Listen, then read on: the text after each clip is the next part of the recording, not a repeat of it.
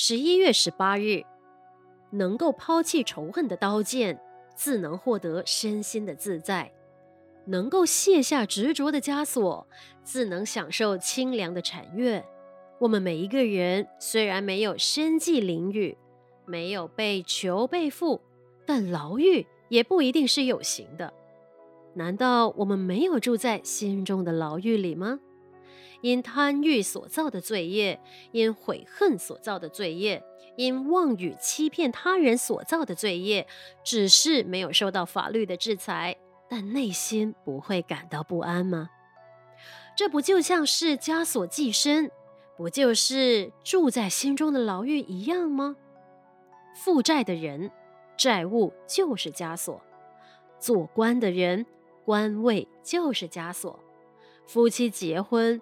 婚姻就是枷锁，生儿育女，儿女也是枷锁，有形的枷锁，将来还有个解除的期限；无形的枷锁，就像无期徒刑。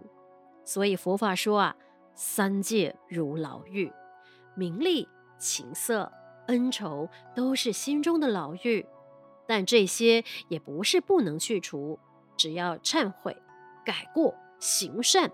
无愧我心。所谓罪业本空，有心造；心若无时，罪亦亡。心中的枷锁也不是不可解除的呀。色不迷人，人自迷；酒不醉人，人自醉。枷锁并不是外来的，能束缚人的还是自己内心的枷锁。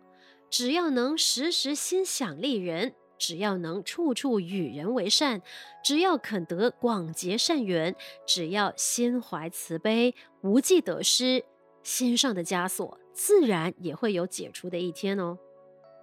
文思修，名利、情色、恩仇都是心中的牢狱，只要忏悔、改过，心中的枷锁是可以解除的。每日同一时段与您相约有声书香。